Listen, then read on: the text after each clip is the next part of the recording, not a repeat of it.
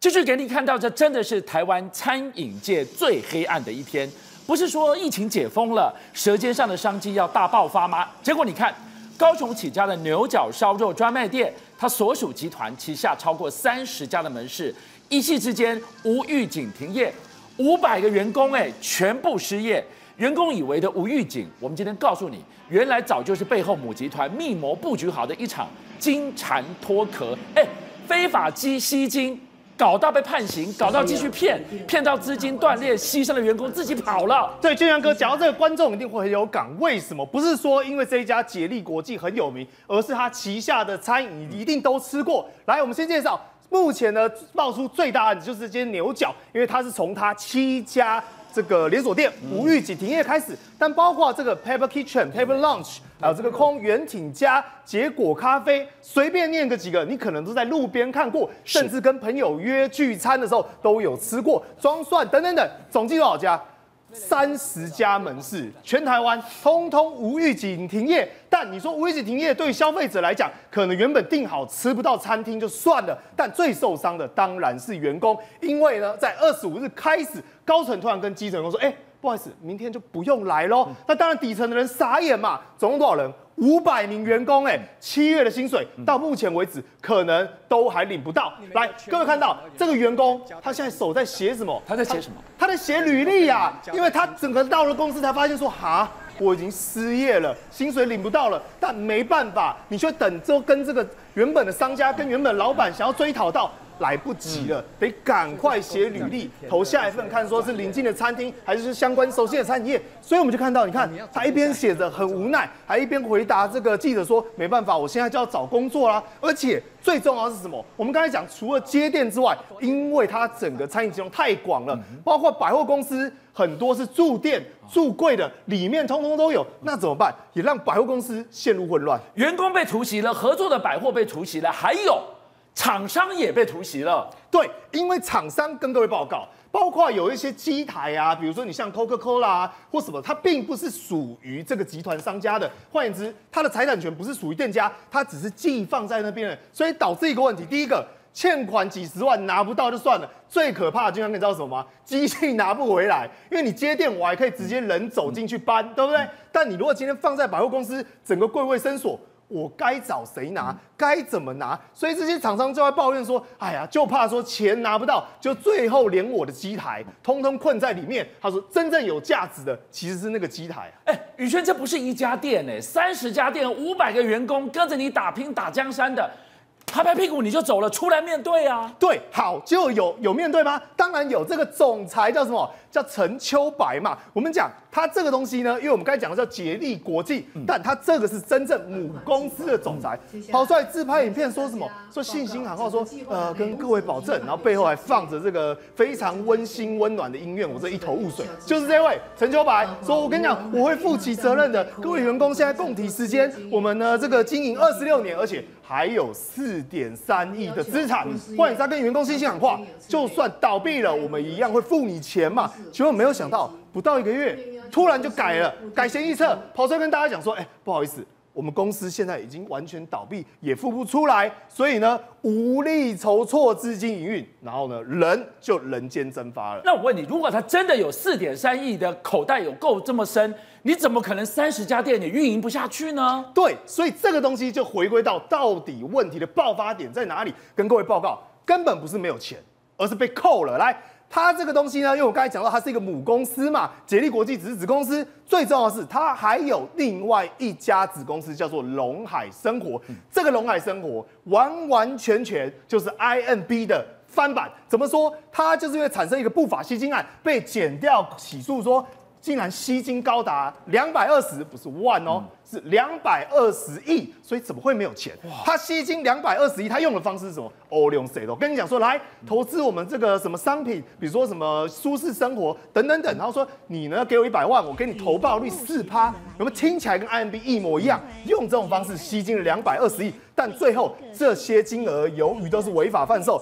被减掉给冻结，但冻结的金额只是一部分，所以换言之，这个陈秋白到底还有没有钱？恐怕是有钱，但不愿意拿出来给员工。你来看看，他已经被判刑了，居然还在外面继续招摇撞骗。对，所以他嚣张的地方在哪？来，各位，刚刚我们特别讲到陈秋白跑出来，对不对？跑出来的同时，各位不好意思，吸金还正在继续，因为是整个案子吸金两百二十亿，减掉到司法机关到法院。已经正式判刑了，但被发现说判刑之后，你这个产品消费型，其实我刚才讲的 IMB 翻版还是继续在卖，还是继续在贩售，所以等于还有受害者持续在被骗哦。所以你看，他已经被判刑十年半了，最后呢，仅仅三百万元就交保。然而，我就讲了，为什么他不肯把这些钱拿给员工？正是因为怕，如果这些资产台面下吸金骗到的资产再浮上台面。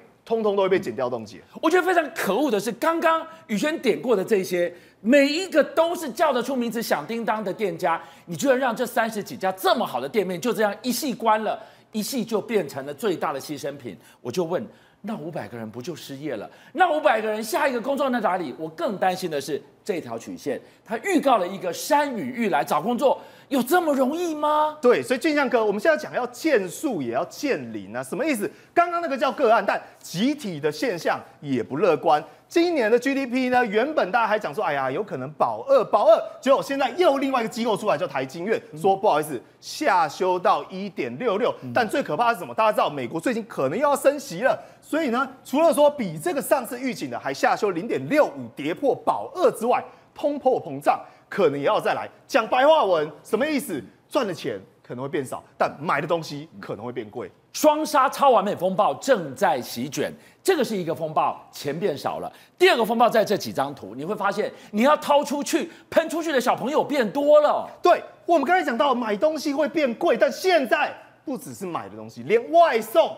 服务费也要涨价了。外送龙头大家知道，台湾就两家，一家是 Uber Eats，一家是 Food Panda。那过去呢，最为当大家优惠是什么？只要我加入他的会员制，我每个月付我的月费，我就不用外送费。对。但现在不一样了，现在改变了，说就算你是我们的会员，不好意思，因为这个平台的考量，我们还要另外给你加收一到九块的平台费。国民美食，举一个来讲，鸡排。哦，这个鸡排真是涨到有感，涨到心痛哎！对，俊相哥跟各位报告，我上次去夜市之后，我才发现，哎呀，真的带一百块不行，两百块不行，你要带一张五百块才可以吃一顿晚餐。包括大家点名说，台湾现在有两样，一个叫鸡排，过去最为熟知的那种薄薄的，有没有？咸酥鸡可能三十五块、四十五块，在我们那个早年年代，不好意思，现在没有九十五块、一百块，你很难买得到一块热腾腾的鸡排。再来车轮饼。这个就更有感，以前最小的时候是什么？三个十块啦，随便卖。现在没有一个十块也买不到，恐怕一个要涨到二十块。所以我就讲了，你去一趟夜市，一个人、两个人，好，比如说一对情侣去，想要吃饱，五百块恐怕还不够花。最后的致命一击是什么？今天荷包变薄，掏出去的四个小朋友变多，正致命一击是工作是越来越不好找。对，你如果说我这个吃东西变贵了，但我身上的荷包，我赚的薪水变多了就算了。来跟各位报告，台北市首善之都，全台首都，十五到二十岁的二十五到二十九岁，这个叫什么？这个叫年轻族群。对，结果年轻族群的失业率十五点八，你说，哎，这个十五岁以下有些还在读书，那没关系。来九点三，这个就够高了吧？对，创下双料最差。嗯、所以你就想哦，台北市是什么？是工作最多的地方，是机会最多的地方，是人家会来寻台北梦的地方。如果连台北市都发生这种状况，该怎么办？但我必须要讲句中肯的话，因为北市府其实也有平衡澄清，说什么？说是因为现在的毕业生是有足够的工作可以工作，但是大家在当中必须要挑选自己喜欢的，所以待业时间会比较长。但不论如何，我相信对于年轻人来讲啊，现阶段。所谓的工作确实是很难找到理想的工作。那在这个数字的背后，冷冰冰，你可能没感觉。很多人会说啊，对呀，因为你读的不是好学校啊，你竞争力不够，要挑我先捞国立大学的啊。对，俊强哥，就像我刚才讲的，你要三万五也是一份工作啊，你一个月六七万也是一份工作。是，但是对于整个生活品质以及现在物价来讲，会天差地远。所以就有这位网友来，各位，他也是国立大学毕业的哦，嗯、如同刚才俊强哥讲的哦，学历很好哦，就。面试了五间公司，不是他不肯做哦，是怎么样都没有下文。换言之，已读不回，不读不回。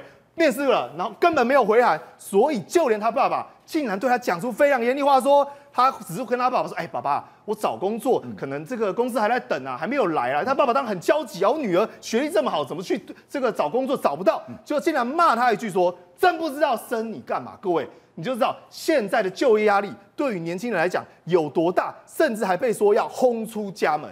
所以今天真的是我说民以食为天，疫后商机大爆发，居然跟你发生了三十家牛角背后的相关门市，说倒就倒。佩君你怎么看？